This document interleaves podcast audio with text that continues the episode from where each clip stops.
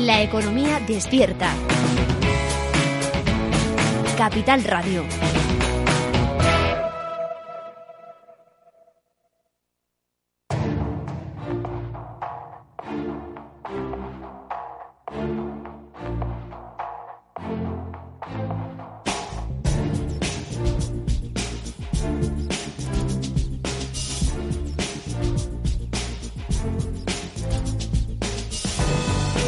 Capital Radio, la magia de la publicidad, con Juan Manuel Urraca.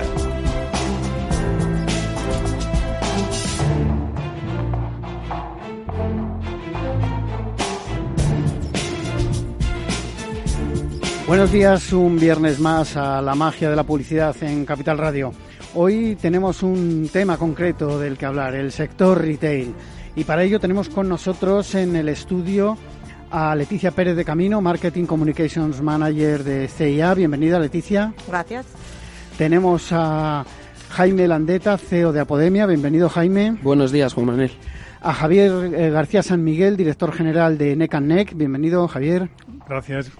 Y por teléfono tenemos a Marta Panera, Regional Marketing Director de Francia, España y Portugal de Foreo Group. Bienvenida, Marta. Muy buenos días. Bueno, Marta, vamos a empezar eh, por las presentaciones eh, por ti. Eh, de paso, probamos cómo está esa conexión eh, telefónica. Eh, Marta, cuéntanos eh, rápidamente qué es Foreo Group.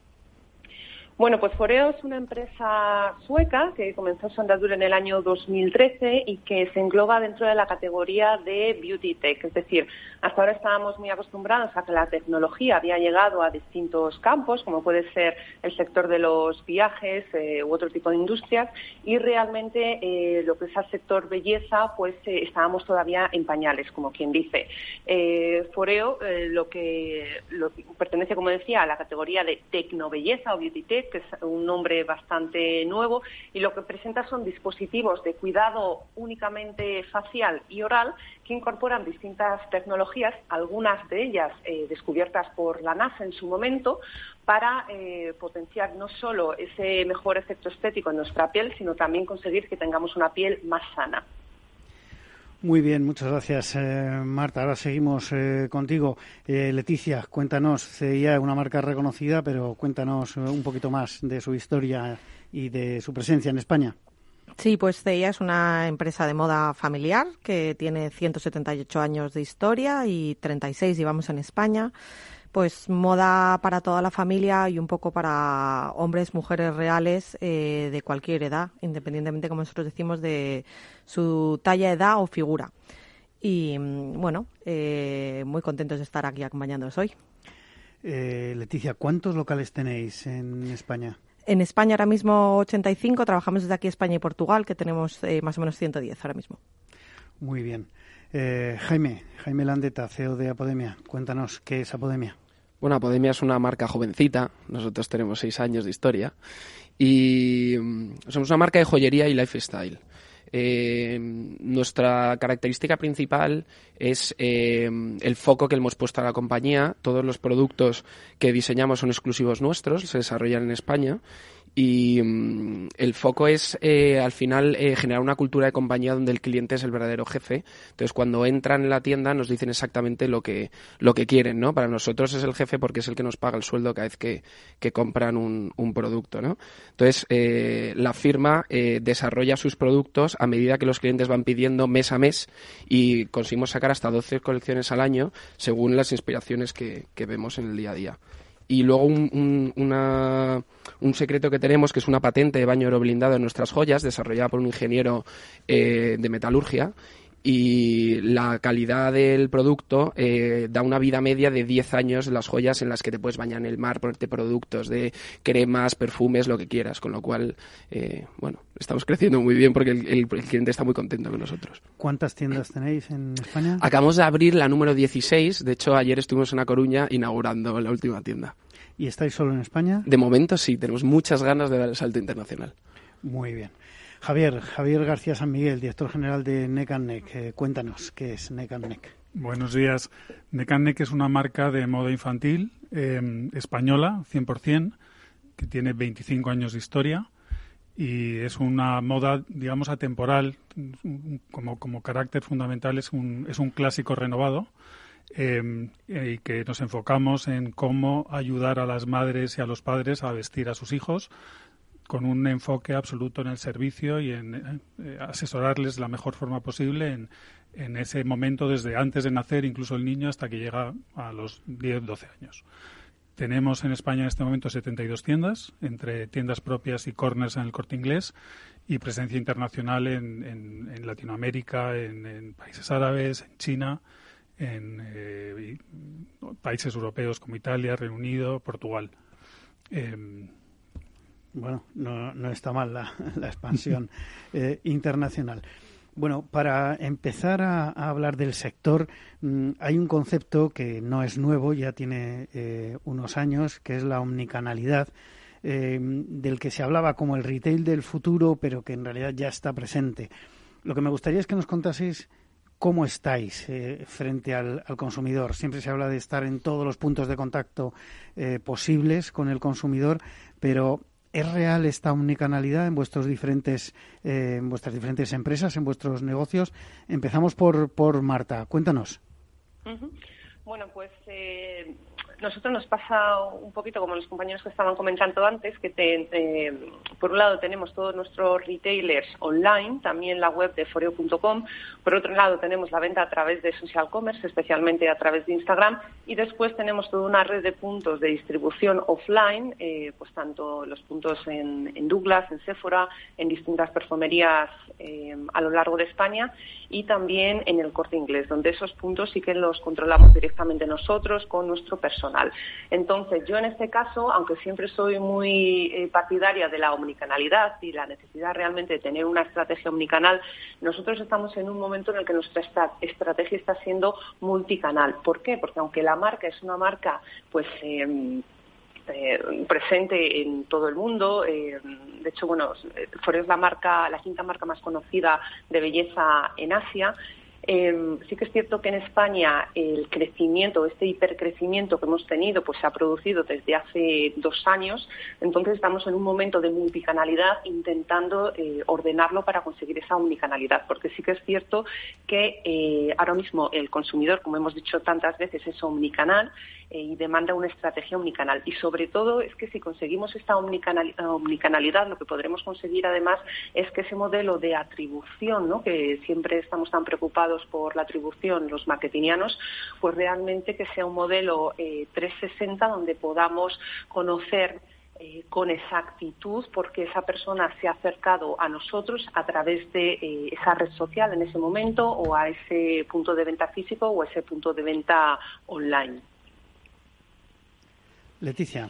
Bueno, la omnicanalidad es, mm, está presente evidentemente en nuestras vidas desde hace muchos años y es una obligatoriedad para todos. Es verdad que en el sector de la moda eh, está evolucionando muy rápido, pero todavía en nuestro caso tenemos mucho cliente que, visita tienda, que se prueba la ropa, que, que quiere tocar, que quiere palpar, que, que el tejido quiere verlo. Al final hay mucha parte de, sensible de tocar y con lo cual, a pesar de que la parte de e-commerce sigue creciendo, mm, lo que vemos, sobre todo comparado con otros países europeos, es que España todavía está lejos de, las cifras que se mueven a otros niveles europeos en cuanto a, la omnicanalidad, creciendo por otros canales más digitales. todavía tenemos mucha presencia física y mucha presencia de cliente eh, en nuestras tiendas que quiere seguir haciendo su compra de forma tradicional. Jaime. Nosotros em, ya nacimos con, este concepto dentro de la compañía, ¿no? Em, la omnicanalidad para nosotros se está casi convirtiendo en una parte del pasado y estamos ya incluso viendo eh, nuevas formas de, llegar al cliente cuando yo lo veo, nosotros lo vemos como casi como clientes, ¿no? Cuando vas a una tienda y compras por Instagram o vas a, o llamas por teléfono para ver si tienen un producto y no saben que lo tienen en otra tienda o lo que sea, te acabas indignando, ¿no? Entonces, eh, yo creo que el cliente hoy en día no es capaz de comprender cómo eh, no tiene sus datos o su histórico de sus clientes o todo el stock de una compañía eh, para poder ofrecérselo. La omnicanalidad en nuestro caso es 360 grados absolutamente. Tenemos un CRM que controla el histórico de todos los clientes y tú puedes comprar bien por Facebook, por Instagram, por la web y hay una es un concepto que tenemos dentro de la compañía que le llamamos el pasillo infinito. Esto significa que el cliente puede hacer infinito de posibilidades de lo que quiere. Yo me voy a una tienda, pero no tengo el producto, pero te lo compro online, pero te lo llevo a casa, pero te lo recojo en otra tienda, absolutamente todo lo que quieras. ¿Por qué? Porque es lo que pedimos hoy en día. ¿no? El, es verdad que la tienda física sigue siendo muy importante para todos. De hecho, nuestras ventas mayoritariamente en un porcentaje muy alto sigue siendo en tienda física, pero todos los años sí que la web o la omnicanalidad, porque lo medimos, está cogiendo un porcentaje cada vez mayor. El cliente tiene una vida en los países desarrollados eh, muy estresante, eh, donde quieres las cosas ya y no entiendes cómo una tienda o una marca que tenga muchas tiendas no sea capaz de ofrecerte un producto en todas las posibilidades donde, donde se está ofertando y eso es lo que es la omnicanalidad para nosotros. Javier, que en Neck Neck, eh, ¿cómo estáis frente a la omnicanalidad? Antes de hablar de Neck Neck, mm, me gustaría clarificar o intentar clarificar el concepto de omnicanalidad porque se habla mucho de omnicanalidad y cada, y cada persona eh, a veces lo enfoca desde puntos de vista distintos y, eso puede llegar a generar una cierta confusión. Yo partiría del cliente y diría, em, los clientes somos omnicanales. O sea, si nosotros ahora mismo bajamos a la calle y le preguntamos a un cliente y le decimos, oiga, ¿usted es un cliente omnicanal? Pues pensará que le estamos tomando el pelo o que le estamos haciendo una pregunta muy rara porque no sabe lo que es omnicanal. Pero sin embargo, si a ese cliente le preguntamos, ¿usted cuando quiere comprar un producto, qué es lo que hace? Pues entro en Google, pongo eh, el producto, me salen una serie de opciones donde puedo comprarlo, elijo la mejor opción donde puedo comprarlo, voy en ese momento me dirijo a la tienda online y lo compro o no, o me voy a la tienda física porque lo quiero tocar y lo quiero ver, luego me tomo un tiempecito para decidir eh, si mm, eh, compro ese producto o no, miro recomendaciones, miro otras opciones y finalmente decido si vuelvo a la tienda a comprarlo o lo compro en la tienda online. Eso es ser omnicanal. Digamos que es el comportamiento natural de todos nosotros como clientes. Em, y dejándonos de rollos macabeos. O sea, eh, al final todos nosotros somos clientes omnicanales y no lo sabemos. Y entonces el reto que tiene cualquier empresa es entender que su cliente es omnicanal y tiene que ser capaz de darle el mejor servicio posible porque es lo que el cliente espera. Entonces, em, digamos que hay una capa dentro de la, de la omnicanalidad, que es una, una, capa de filosofía, es quiero hacer esto, quiero darle el mejor servicio a mi cliente, quiero estar eh, presente de una forma uniforme em, en absolutamente todos los puntos de contacto y eso tiene que ir apoyado por unos procesos, porque al final hay, un grandísimo trabajo de procesos y un trabajo de tecnología. Tiene que haber una tecnología que soporte esto. Eh, de alguna forma, antes decía Marta, eh, multicanalidad y omnicanalidad. Y es que, claro, ese es el gran paso. La multicanalidad es cuando vendes a través de varios canales, pero no existe conexión entre esos canales. La omnicanalidad es cuando rompes las barreras entre los canales y ya no existe el cliente de tienda física, el cliente de tienda online, sino que es un cliente único que se comporta de la forma que le apetece comportarse. Y además cada vez se comporta de una forma distinta. No quiere decir que un cliente que una vez se haya comportado de una forma, la siguiente se vaya a comportar de la misma. Por lo tanto, el, el reto de las empresas es estar preparados para que en cualquier momento que este cliente se ponga en contacto con nosotros a través, a través del canal que sea, tengamos unos datos unificados, podamos conocerle, podamos saber su historial, podamos hacer una oferta personalizada y eso ya entra en la parte tecnológica y de procesos. Em, yo diría que en la omnicanalidad es como cuando, cuando se está embarazada, es no se puede ser un poquito omnicanal. O, eres omnicanal o no lo eres. Está claro. Bueno, vamos a saltar porque además ha habido ya muchas referencias al tema de, del e-commerce. Eh, entiendo que todos tenéis e-commerce, ahora nos contaréis, pero me gustaría preguntaros, lanzaros ya la pregunta de qué parte de vuestras ventas, qué porcentaje es a través de e-commerce y qué parte es, eh, digamos, en tienda física. Eh, Marta, no sé si nos oyes. Sí, sí, claro que sí. Em, pues en nuestro caso, eh, bueno, la estrategia es un poco particular porque cuando Foreo llega a España es una marca desconocida, entonces lo que hacemos es apoyarnos mucho en las marcas de los retailers, principalmente en el corte inglés y en Sephora. Entonces, ahora mismo nosotros tenemos una, una estrategia que sigue teniendo en cuenta a estos main retailers, pero también tenemos obviamente nuestra web foreo.com. Entonces, uniendo todo lo que serían plataformas externas de comercio electrónico, incluyendo por supuesto a Amazon y las ventas en foreo.com, estamos prácticamente en un 50%, 50%. También porque nuestro público target, bueno, tenemos distintas líneas de producto, pero sí que es cierto que hay un público target al que hemos eh, impactado bastante a través de redes sociales y que es muy afín a la marca. Este público, como todos eh, ya sabéis, eh, es muy afín a la compra online. Entonces, por eso en este momento estamos en un 50%, 50%, eso sí, metiendo en el saco a eh, los retailers online de nuestros partners. Muy bien. ¿El resto cómo estáis, Leticia? Pues nosotros entre un 2 y un 3%. Eh, en online. En online, creciendo cada año y a doble o triple dígito, pero todavía para nosotros sigue representando algo muy pequeño. Es verdad que nos ayuda, sobre todo a lanzar colecciones muy nicho, colecciones pues tipo premamá, o el año pasado lanzamos las colecciones de novia low cost. O sea, te permite ir haciendo y explorando nuevas vías, pero todavía para nosotros, como veis, el, el mundo tradicional sigue siendo el líder indiscutible.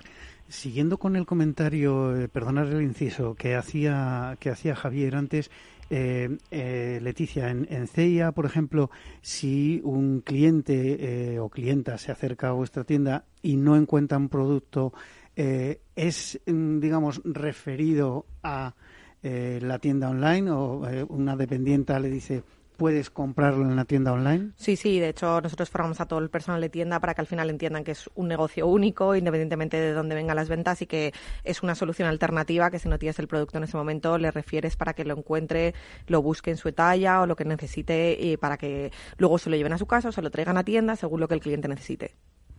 Jaime. Mm, yo aquí eh, tengo que decirte que en realidad tenemos 17 tiendas, ¿no? Porque son las 16 físicas más la online pero en realidad tenemos 17 webs porque hace tres años fue cuando cambiamos el concepto hacia la omnicanalidad real y eso solo se puede hacer si realmente tienes toda tecnología ¿no? Eh, conectada en todos los procesos de, de, la compañía. Y eso se convierte en 17 webs, ¿no? De ahí el pasillo infinito. Entonces, eh, la tienda online, eh, desde que hicimos ese cambio mental, eh, empezó con un 5% de ventas, el año pasado hicimos un 7,5% y este año esperamos cerrar como en un 11%. Un 11% en online. Exacto. El, es verdad que la web está creciendo a unos números impresionantes, entre un 150%, 180% al año, mientras que offline estamos creciendo a un 90%, sobre todo porque estamos abriendo muchas tiendas, ¿no? Entonces, eh, la web sí que se está convirtiendo en una fase fundamental en nuestro crecimiento. Queremos llegar, nos encantaría, a un 50%. Eh, como ha dicho Marta, ¿no? Hace, hace un rato, me, me has dado mucha envidia. Y, y bueno, el, es sobre todo nuestra punta de lanza para los mercados internacionales. Es donde recogemos toda la información necesaria para luego abrir una tienda. Antes eh, podías llegar a abrir 120 tiendas en un mismo país. Hoy en día, gracias a la web y a la omnicanalidad, con abrir yo creo que 50 o 60 tiendas, puedes dar un servicio excelente a tus clientes. Javier, en NECANNEC, ¿cómo en, estáis? En NECANNEC tenemos una venta online muy por encima de la media, es un 17% de las ventas. Y esto está provocado porque el, el histórico de, de, de, venta online dentro de la compañía, eh, digamos que fue una compañía pionera. Lanzó su venta online en el año 2008. En moda, cualquier marca que lanzase su venta online antes de 2010 es una marca pionera. 2010 es el año de lanzamiento de Zara. Y, a partir de ahí es cuando todas las marcas de moda vieron que era, que era negocio, porque en los años previos eh, en moda se pensaba que nunca iba a triunfar. Es una cosa curiosa que no ha pasado tanto tiempo, pero eh, era, era en ese momento impensable que alguien comprase online un producto que es necesario probarse para, si queda, para ver si queda bien. Entonces, muchas marcas estaban eh, bastante temerosas o bastante incrédulas con la, con la posibilidad de que ese canal pudiese funcionar. Neck lanzó en el año 2008 y desde entonces ha tenido un crecimiento continuado. Y bueno, y dentro de un mes empezamos una nueva etapa porque lanzamos una, una nueva plataforma que va a ser un, un hito en, en, la, en la compañía. Una pregunta para, para todos. Eh, el famoso Big Data. Cuando hablamos de e-commerce, eh, estabais diciendo que tenéis los datos de, del cliente, Jaime hablaba de su CRM. Al final es eh, tener un montón de datos de un montón de clientes. conocidos o no, pero al final el que entra en tu tienda y incluso siendo desconocido es un potencial cliente, eh, ¿cómo los manejáis? ¿Los manejáis internamente o tenéis, eh, digamos, recursos externos o agencias que os tratan esos datos? Pues si quieres, em, comienzo yo. Nosotros los manejamos de manera interna, porque sí que es cierto que en la central tenemos un equipo de ingenieros que se dedica precisamente a estos temas. Lo único que, em, claro, cuando se tienen tiendas propias, ¿no? Eh, pues es, relativamente sencillo, vamos a decir relativamente, porque el Big Data nunca es sencillo, pero es relativamente más sencillo poder cruzar todos esos datos y realmente tener datos de todos tus clientes y, poder hacer unos análisis eficaces. Cuando ya dependes de distribuidores, eh, bueno, yo he comentado en los distribuidores en los que estoy, pero imaginaos marcas que están vendiendo pues en Carrefour, están vendiendo en Día, están vendiendo en otros distribuidores. Al final eh, hay datos que son suyos, de su propiedad, que, a los que nunca vas a poder tener acceso. Entonces vas a perder un conocimiento de qué es lo que están haciendo consumidores de tu marca cuando están en plataformas o en las tiendas offline de terceros, que, que obviamente estos datos no vamos a poder tener acceso a ellos por lo general, porque no son nuestros, y que supone que estemos perdiendo una información muy valiosa de cómo se comportan nuestros consumidores cuando están en otros entornos fuera de nuestros entornos propios de marca. A ver, em, sobre el Big Data hay mucha literatura y, digamos que, dependiendo del tamaño de la compañía y del sector, poca, poca realidad. Em, creo que lo más importante es identificar el dato que sea verdaderamente útil y que te sirva para aportar valor a tu cliente. Em, si lo que te dedicas es a recabar multitud, te dedicas a recabar, a recabar multitud de datos y no eres capaz de procesarlos y usarlos, no sirve para nada. Vamos a hacer una pequeña pausa para la publicidad y continuamos.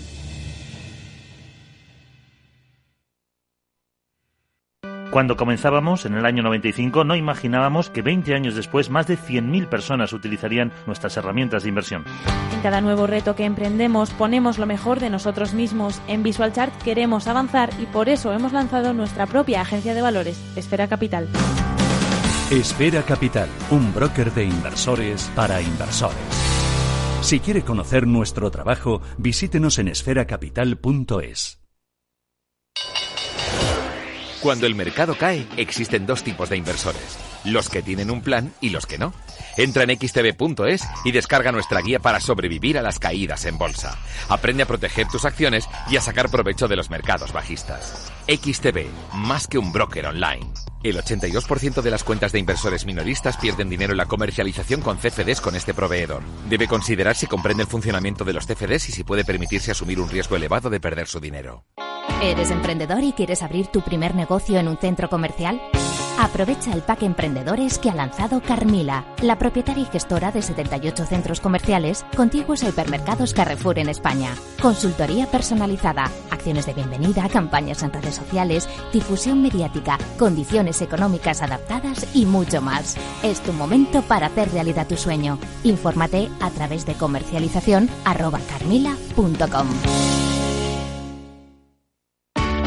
Si todavía no te ha llegado la idea o crees que esta necesita evolucionar, no te pierdas After Work, un programa en el que encontrarás historias inspiradoras, análisis de la realidad y una mirada prospectiva al futuro. De lunes a jueves a las seis y media de la tarde en Capital Radio con Eduardo Castillo.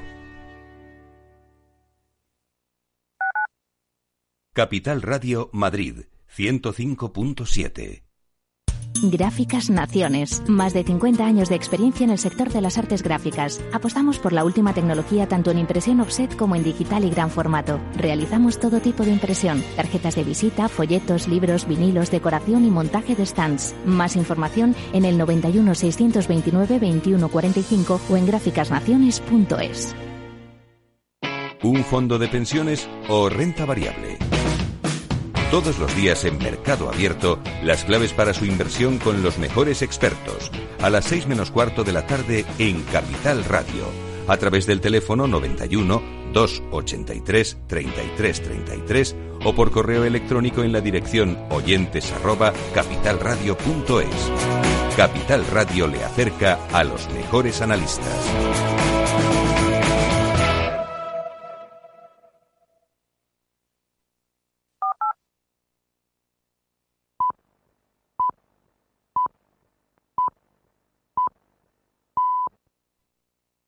La magia de la publicidad con Juan Manuel Urraca.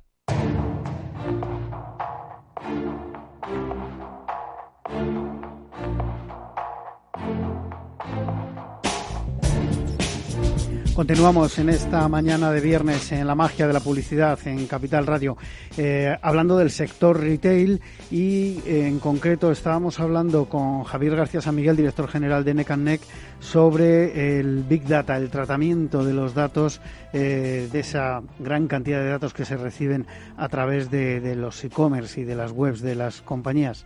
Javier. Bueno, lo que, lo que estaba intentando argumentar es que tenemos capacidad de, captar muchísimos datos. Cada punto de contacto con un cliente a través de cualquier canal es susceptible de, recabar un dato. Lo que ocurre es que las compañías deben tener muy claro em, para qué recabar datos si no los vas a poder usar. Entonces, hay que ser, hay, que medir tus fuerzas y es mejor eh, desarrollar primero un concepto de, digamos, de smart data. cuáles son los datos fundamentales que necesito? Para poder desarrollar una relación personalizada con mi cliente.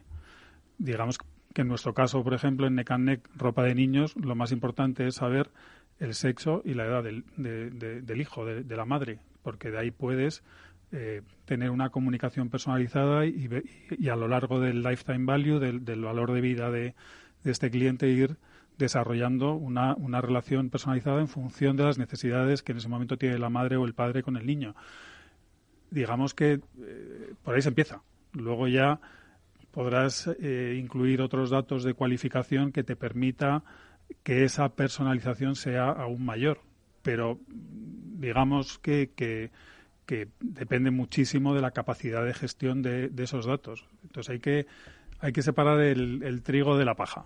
Es ir primero al dato fundamental que te permite iniciar esa, ese, ese uso del dato y cómo cómo transformas una compañía, eh, normalmente las compañías de moda muy, centrada, muy centradas en la intuición, en compañías centradas en el dato. Y, pero keep it simple, diría. Leticia. Estoy completamente de acuerdo con Javier en lo que dice. Al final, las compañías llevan recogiendo datos de muchos tipos toda la vida, eh, a nivel de lo que vendemos, lo que no vendemos, dónde se vende. O sea, el, punto está, como dice él, en saber cuál es el dato importante, qué datos son los realmente necesarios para tu negocio y que te ayudan realmente a tomar decisiones. Eh, no se trata ahora mismo, yo creo que hay un boom, como él decía, de, de la gran recogida de los datos, pero, pero qué se está haciendo con ellos, cómo los estamos usando. Al final vamos un poco al keep it simple de usar realmente los datos que te ayudan a tomar esa decisión y a vender. Jaime. Aquí hay una serie de palabras que yo creo están muy de moda, ¿no? Big Data e inteligencia artificial, ¿no? Y todo el mundo parece que se las usa, su empresa es como más innovadora y más guay. Eh, al final esto consiste en facilitar la vida de los clientes, en resolver sus necesidades. Eh, nosotros utilizamos más que el Big Data la inteligencia artificial para toda la parte de rotación de producto. Y con la parte de Big Data, que más que Big Data es Keep It Simple, recogemos una serie de datos para generar una serie de arquetipos de clientes, ¿no? Tenemos hasta 12. Estos arquetipos lo que nos dan es una información para saber más o menos los gustos de esta persona. Entonces, con ello pues generamos un mailing que es específico para ellos, pero no para vender, sino para intentar ayudarles a o facilitarles el acceso a nuestro producto, ¿no? Y gracias a la inteligencia artificial eh, lo que introducimos es toda la parte de reposicionamiento de tienda en torno al producto y así el cliente tiene siempre lo que quiere. Vamos a seguir, si os parece, ya entrando en herramientas de marketing con eh, el marketing digital eh, y, lógicamente, vamos a hablar de redes sociales, porque no, no, solo porque está de moda, sino porque es una de las herramientas más potentes que estáis utilizando ahora todos los directores de marketing y, por supuesto, como no, del sector retail también. Me gustaría que me contaseis eh, si estáis en redes sociales, que seguro que sí, pero más que eso, cómo utilizáis las redes sociales. Si tenéis eh, venta a través de las redes sociales, si se queda en un mero escaparate, como pasa muchas veces, o si también se utiliza como, eh, bueno, de alguna manera, un contacto, eh, contact center, contacto con el, con el cliente para mm, dudas, quejas, etcétera. ¿Quién rompe el fuego? Marta. Marta, parece que la hemos perdido. Eh, Javier. Em, evidentemente las redes sociales es un canal magnífico, no gratis, evidentemente, porque parecía que era gratis, pero no lo es. Y, es un, ha revolucionado la forma de, contactar con los clientes y de eh, comunicaciones con, con ellos. Digamos que, que, cuando se habla de redes sociales no se pueden meter todas en el mismo saco. Entonces, cada, yo creo que cada marca debe identificar en qué redes sociales quiere estar y en qué redes, redes sociales puede estar. Es un, es un, es un tema de, de, capacidad de gestionar esa red social. En moda, la red social por excelencia es eh, Instagram.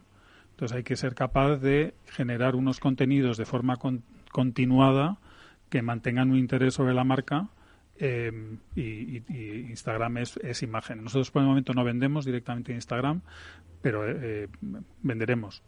Y, creo que tenemos a, Marta. Marta. Sí, sí, os escuchaba, os escuchaba antes. Sí, eh, sí lo, lo que comentaba era que a nosotros, eh, sobre todo Instagram, eh, nos ha dado la posibilidad de explicar directamente al público target cómo funciona nuestro producto, porque al ser un producto completamente distinto, eh, estamos pidiendo a los consumidores que dejen de, de cuidarse la piel como lo han estado haciendo en los últimos no sé, eh, 100 años, 80 años y que lo hagan con, unos dispositivos tecnológicos, necesitábamos eh, esa prescripción de, personas pues que están habitualmente hablando de sus rutinas de belleza, sus rutinas de lifestyle, e incluso también de sus rutinas de moda eh, para explicarlo directamente al público. Entonces, para lo que es el target más joven, nos ha venido muy bien y sí que hemos notado de manera progresiva eh, una mayor visibilidad y, sobre todo, también una conversión directa a ventas. Jaime. Nosotros vamos dirigidos a un cliente entre 25 y 45 años. Este cliente hoy en día es prácticamente nativo de las redes sociales. Si no estás presente ahí, eh, te falta una pata, ¿no? Porque te sienten que, que, no, que no existes. La red social por excelencia obviamente es Instagram, es una red muy visual, genera vídeos y además puedes vender por ella. Eh, creo que hoy en día las redes sociales ya no es ni siquiera algo que suma, es un básico, o sea, resta. Si no estás, estás muerto. Leticia. Un poco en la línea de lo que dicen eh, mis compañeros, desde luego es indispensable estar en el caso de la moda, como decía eh, es visual, te enseña, te da la posibilidad, en nuestro caso, de prácticamente presentar novedades diarias, que en una tienda eso es muy difícil. Aquí te dan una herramienta en la que tú cada día puedes contar algo nuevo, puedes enseñar algo nuevo y puedes enseñar colecciones nuevas, con lo cual es una herramienta indispensable para, para nosotros. Muy asociado a todo el mundo digital y especialmente a las redes sociales está el mundo de los influencers. Eh, por un lado, influencers digitales, yo quiero separarlo evidentemente del uso de las, de las celebrities para, para eventos y demás. Eh, ¿Estáis utilizando influencers en vuestra estrategia de comunicación? Y si los usáis, ¿quién los elige? ¿Cómo los elegís? ¿Vosotros directamente pasáis la responsabilidad a una agencia? Eh, ¿Cómo estáis haciendo? Bueno, he empezado, eh, nosotros usamos y las elegimos nosotros. Al final es verdad que también se ha sofisticado eh, todo, todo este mundo de las influencers. Hay herramientas que evidentemente te ayudan a identificar si son las correctas para tu perfil, para tu target, para tu objetivo, para el tipo de campaña que buscas, de manera que al final se haya profesionalizado también esa selección, cuánto se le remunera, cómo se le remunera, que al final había como un, bueno, pues un vacío. O sea, nos habíamos lanzado todos a usarla sin tener muy claro, bueno, unos criterios. Y yo creo que ahora lo que está muy bien es que hay unos criterios y unas herramientas que te ayudan a identificar quién sí, quién no, cuánto, cómo y un poco todo el proceso y a saber medir también el retorno que te está generando y que todo eso se haya profesionalizado y de alguna manera esté mucho más controlado y ese boom esté, bueno, pues controlado. Las influencers son eh, una, un escaparate buenísimo para que te conozcan los clientes muy rápido, ¿no? Nosotros por política de empresa el presupuesto de, marketing y publicidad se lo destinamos a producto. Lo que queremos es un producto de mayor calidad y sobre todo dar eh, herramientas para que el discurso del cliente a la hora de recomendarte eh, pues pueda ser ganador frente a un grupo de amigas a la hora de comprar un regalo, por ejemplo, ¿no? Y poder convertirlas en embajadoras. Eh, las influencers eh, nos encantan, trabajamos con varias agencias, nos las presentan y nosotros decidimos quién creemos que pega con la imagen de marca de la compañía. Pero nunca remuneramos y como mucho lo que le hacemos es regalar parte del producto porque les gusta la marca. Lo que no queremos es eh, generar mm, pues una foto que sea un poco falsa o simplemente porque quieran ganar dinero el, el enseñar tu producto. Queremos gente que realmente le guste la marca y que a la hora que la vaya a enseñar también pueda recomendarla desde el corazón. Nosotros no usamos. Em, mi opinión personal sobre el tema, que no quiere decir que sea esta razón por la cual no, las usamos, es que es un tuvo su boom, luego ha tenido una masificación y, que ha rayado el fraude. Em, entonces hay mucha mucha influencer con seguidores ficticios. Eh, entonces hay que evidentemente, gracias a la profesionalización, permite eh, eh, evitar este fraude, pero cada vez hay una corriente mayor de, de, dejar de creer en, este, en, esta, en esta forma de comunicación. Marta, muy breve, ¿utilizáis eh, influencers? Sí. Em, utilizamos influencers, utilizamos influencers convencionales midiendo muy bien las campañas, pero también hablamos con otro tipo de influencers, porque ahora también los periodistas, eh, pues tenéis en redes sociales perfil y sois eh, grandes prescriptores, los dermatólogos, por ejemplo. Entonces yo creo que por un lado estoy de acuerdo con lo que comentaba mi compañero, eh, hay que tener mucho cuidado, ¿no? Con los posibles fraudes de seguidores, pero por otro lado, bueno, pues hay otros perfiles que quizás también son interesantes en, en la radio. Bueno, una pregunta cambiando totalmente de tema que eh, no quería dejar pasar. Eh, punto de venta físico, a pie de calle o en centro comercial. Eh, ¿Cuál es más rentable? ¿Cuál genera al final también más notoriedad de, marca, ¿no? Porque o reconocimiento de marca, porque a veces bueno, pues también el, el ver eh, un, un, logo eh, en una calle o en un centro comercial eh, hace que aumente ese reconocimiento de marca. Bueno, yo creo que la rentabilidad no está en el propio modelo en sí. Al final hay tiendas que serán muy rentables en un punto o en otro. Eh, claramente te da, eh, eh, bueno, cada punto tiene sus cosas buenas y sus cosas malas. El centro comercial tiene mucho tráfico porque lo generas no tú, sino un montón de locomotoras, otras tiendas y muchas acciones que hace el centro para generar tráfico y del cual te sientes beneficiado. Y en el caso de tienda, como tú dices, de calle, perdón, pues tienes un reconocimiento y una facilidad de estar, pues en la puerta del cliente, pero también depende mucho de la, de la propia ciudad, de los propios hábitos de consumo de la ciudad, de cómo esté construida la ciudad, constituida y cuáles son los hábitos de cómo se mueve la gente en la ciudad y cómo hacen sus compras, que es muy diferente según, bueno, cada, cada ciudad en las que estamos. Nosotros eh, no queremos una respuesta correcta que sea o centro comercial o calle. Lo que queremos es una ubicación, ¿no? Hay centros comerciales muy, muy buenos con un tráfico que se parecen a nuestro cliente y hay otros centros comerciales que también tienen mucho tráfico pero que a lo mejor no está nuestro cliente, ¿no?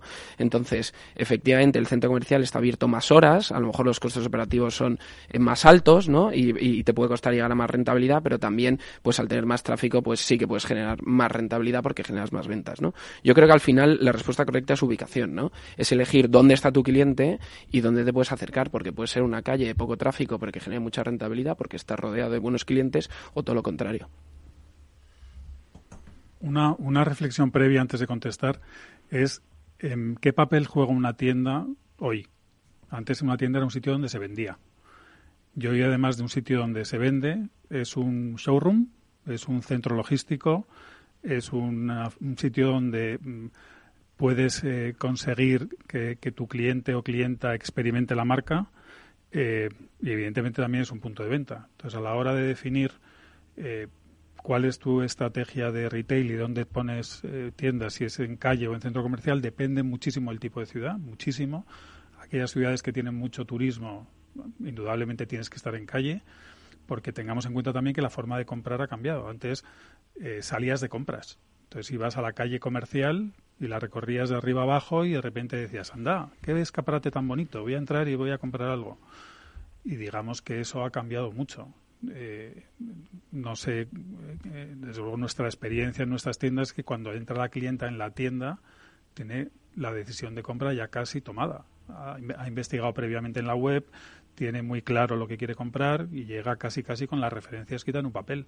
Por tanto, digamos que el concepto eh, de retail tradicional o de tienda de tienda de calle tradicional se está desvirtuando. Un centro comercial lo que tiene que aportar es tráfico. si tienes una, tienda en, centro comercial, tienes que estar en un centro comercial que el propio centro comercial te asegure que tiene una afluencia eh, y, que, bueno, y que te aproveches esa afluencia. Marta. Bueno, compañeros, em, yo estoy de acuerdo con lo que comentabais del, del target. No es tanto eh, centro comercial, tienda, sino saber dónde está tu target y saber también qué es lo que quieres hacer eh, con esa tienda. Si, si es eh, un showroom, si lo que quieres es ganar visibilidad, si la, es un emplazamiento de marketing o si lo que quieres es performance. Eh, yo, Juan, mm, lo siento, pero me voy a tener que, ir. Eh, Te excusamos. exacto, tenía un compromiso, pero agradezco muchísimo que me hayáis dado esta oportunidad porque la tertulia realmente es muy interesante. Muchas gracias, eh, Marta. Marta Panera, eh, Regional Marketing Director para España, Francia y Portugal de, de Foreo Group. Nosotros seguimos en directo en Capital Radio con la magia de la publicidad hablando de retail y, bueno, os tengo que preguntar por el trade marketing. Evidentemente, eh, esto también ha cambiado bastante la forma de promocionar en el punto de venta. Eh, hemos pasado del uso de los eh, tradicionales promotores, sobre todo en los, grandes centros comerciales y en, junto a los lineales, a pantallas interactivas e incluso al probador virtual. ¿Cómo veis este, este cambio y qué herramientas usáis en cada caso, Leticia? Bueno, está claro que hay un cambio en cómo se compra eh, en los últimos años. Lo que sí es verdad es que yo creo que estamos en, un sector en el que estamos todos tratando de innovar, tratando de aprender, sin tener muy claro eh, cuál es el modelo de tienda que tenemos un poco que establecer a futuro. Estamos todos un poco, yo creo que en ese proceso de aprendizaje, de, de saber, porque, bueno, pues hay muchas técnicas, hay mucha innovación y lo que hay que saber si realmente los virtuales hacen alguna función o simplemente es pura innovación dentro de tus tiendas y, aprender a diferenciar para saber dónde ponemos las inversiones a futuro. Claro, nosotros no tenemos probadores. Entonces, la parte que, bueno, pues que usamos así de introducir pues tecnología o marketing en la tienda, pues tenemos el tótem, que le llamamos, que es al final es una pantalla, que es la propia web dentro de la tienda, que es la que genera la omnicanalidad. Entonces, cuando no encuentras tu producto en la tienda, te vas a, a nuestro tótem y te dice exactamente dónde lo tienes y eliges el infinito de posibilidades de qué es lo que quieres hacer con él, ¿no? Luego, el, eh, más que trade marketing, eh, para nosotros es muy importante recoger la información que habla el cliente, ¿no? Entonces sí que generamos un footfall que es semanal donde el cliente dice lo que piensa y se analiza todas las semanas y cuando encontramos un pequeño foco que se repite en varias tiendas, eso se desarrolla sí o sí. Un pequeño ejemplo que hicimos una vez, que a mí me encanta contar, es vino una vez un cliente y nos dijo, oye, que yo quiero un pendiente. Y los pendientes se venden en pares, ¿no? Es muy complicado porque los costes son en pares, el, todo el proceso, la logística y tal. Y nos lo pidieron varios y dijimos, esto es, hay que hacerlo. Entonces al final el marketing no es tanto... Eh, generar pues eh, un algo súper innovador del probador que te cambia el color de, la ropa, sino es escuchar de verdad y eso trasladarlo a venta. Nosotros ahora el producto que más vendemos los pendientes, entre otras cosas, porque vendemos uno suelto. Y es algo que no hace prácticamente ninguna joyería del mundo porque te, te despareja todos los pendientes. Pues ya tenemos todo el proceso para recoger, emparejar y, volver a dárselo al cliente. Bueno, un tema curioso y un ejemplo muy práctico. Muchas gracias, interesante. interesante. Eh, Javier. Digamos que la clave es la experiencia de cliente. Cómo generas una experiencia de cliente diferencial en tu tienda. Entonces, todos los movimientos que hay para llenar de tecnología las tiendas, de tecnología visual, a mí me parece que si alguien quiere tecnología visual en la tienda, se queda en su casa y compra online. Entonces, desde mi punto de vista, lo que hay que potenciar es eh, el valor diferencial que tiene una tienda respecto a la, venta a distancia, que son las personas. lo más importante que tiene una tienda en ese eh, desarrollo de una experiencia diferente es que la persona que esté sea una experta en el producto, esté absolutamente motivada, sea una embajadora de la marca o un embajador de la marca y que tenga las herramientas probablemente ocultas que le permitan personalizar la relación. Por ejemplo, si una clienta o un cliente ha entrado en la web en su casa y ha dejado determinados eh, artículos en el carrito o de la compra sin, sin acabar la compra o en favoritos, debemos ser capaces de que esa información fluya a la tienda, que seamos capaces de identificar a esa clienta cuando entra en la tienda, bien porque la conocen personalmente o porque desarrollamos algún, algún proceso de identificación y que la asesora sepa qué cosas le puede vender porque ya las ha elegido la clienta y las ha dejado en su carrito. Y para mí eso es trade marketing. Va mucho más allá de colocar una pantalla o de colocar un, yo que sé, un luminoso. Es utilizar la tecnología para personalizar la relación en tienda física. Es curioso lo que estáis comentando porque eh, hace unos años, recordaréis, cuatro o cinco años, parecía que las tecnológicas nos querían vender a todos cascos de realidad virtual o gafas de realidad virtual y que, bueno, prácticamente íbamos a ir todos con la, por la calle con, con estos dispositivos. Luego cambió un poco el tema y eh, nos, nos vendieron la idea de que en las tiendas ya no íbamos a ver lineales, sino que íbamos a ver unas pantallas en las que nos iban a mostrar todo y allí no iba a haber casi ni, ni producto. Al final, ni una cosa ni la otra. Hay desarrollos, por supuesto, muy, muy innovadores e interesantes, pero yo creo que al ser humano le sigue gustando ver, tocar, y elegir un color incluso eh, sin, sin, pantalla por delante, viendo el, el, producto delante, tocando una tela, un, un pendiente, un reloj o, o lo que sea, ¿no? Y, tener una relación personal. Al final somos seres emocionales y lo que nos gusta es tener un trato con alguien que nos ayude, nos explique, nos asesore.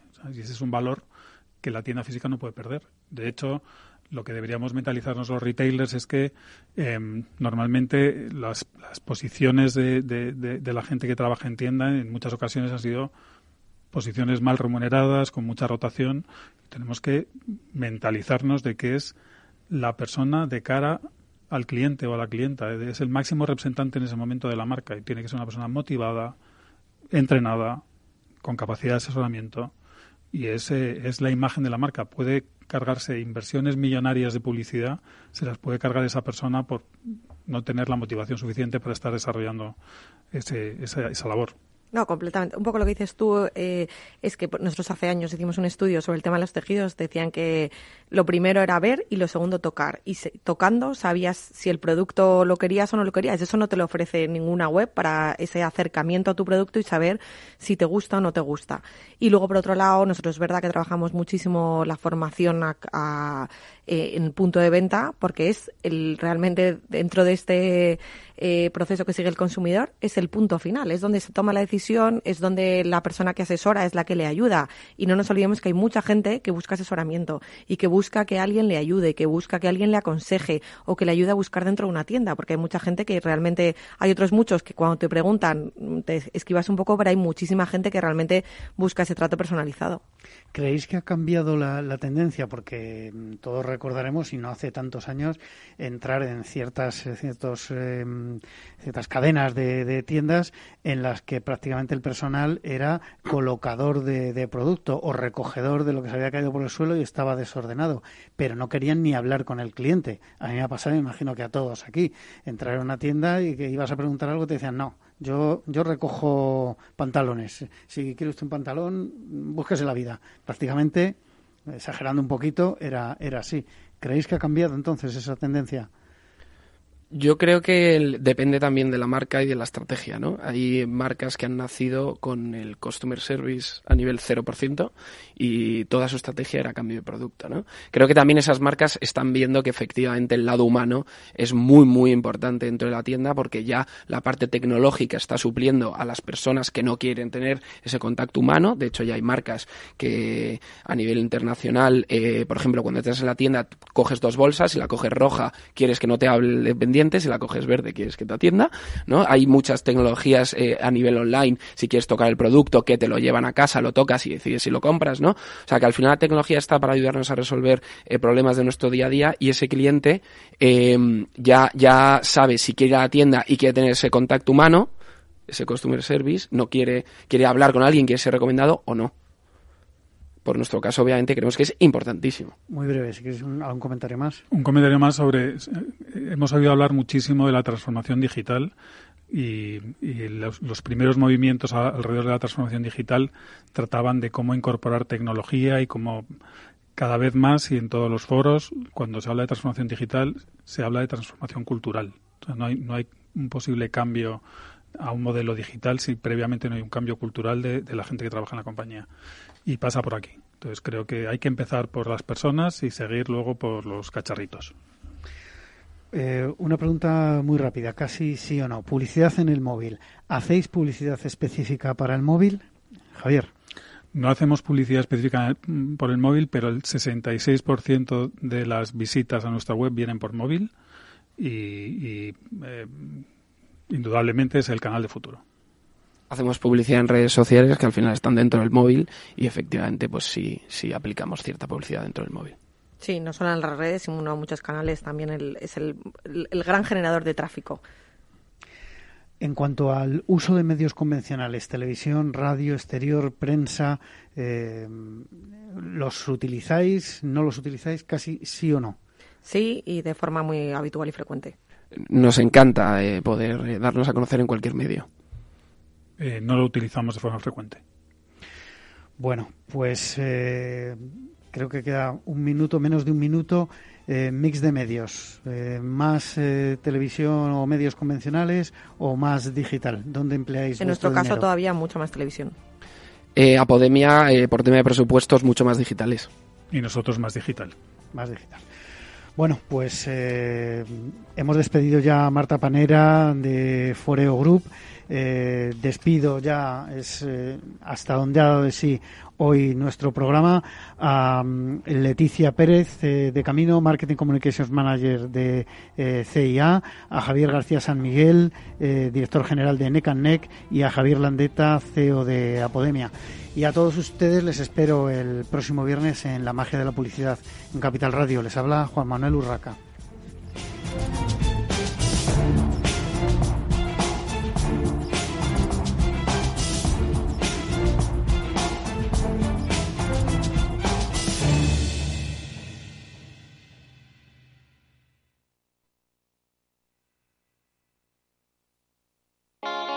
¿Está tu bufete bien posicionado en Google? El 77% de usuarios buscan los servicios que necesitan Internet. Si no te encuentran a ti, encontrarán a tu competencia. En comunicación jurídica llevamos 20 años ayudando a dar visibilidad a empresas del sector legal. Web corporativa, estrategias publicitarias, marketing en redes sociales. Infórmate en comunicacionjurídica.com o en el mail info arroba comunicacionjurídica.com. Comunicación Jurídica. Hacemos visible tu despacho. Ya no estamos en la era de la información, estamos en la era de la gestión de los datos y de la inteligencia artificial. El tratamiento inteligente de estos datos proporciona un valor enorme a las empresas en sus procesos de negocio. En Piper Lab ayudamos a nuestros clientes a tomar decisiones de negocio basadas en datos. Escúchanos todos los lunes a las 10 y media de la mañana en el espacio de Big Data de Capital, la Bolsa y la Vida. Tu radio en Madrid 105.7, Capital Radio. Memorízalo en tu coche. Disfruta de la mejor cocina gallega en Montes de Galicia. Todo un clásico moderno en el barrio de Salamanca. Disfruta de la variada dieta atlántica, de las mejores carnes y pescados tratados con respeto y transparencia y regados con una de las mejores bodegas de la zona. En grupo, en familia o en pareja, Montes de Galicia te ofrece el espacio perfecto en cada ocasión. Si quieres entender mejor todo lo que rodea nuestro sector alimentario, tienes una cita en La Trilla. Un gran equipo de especialistas te acercará a la actualidad económica y política desde el campo hasta la mesa. Conocerás sus principales innovaciones sin olvidar las producciones más tradicionales. Los sábados de 8 a 9 de la mañana con Juan Quintana, La Trilla de Capital Radio.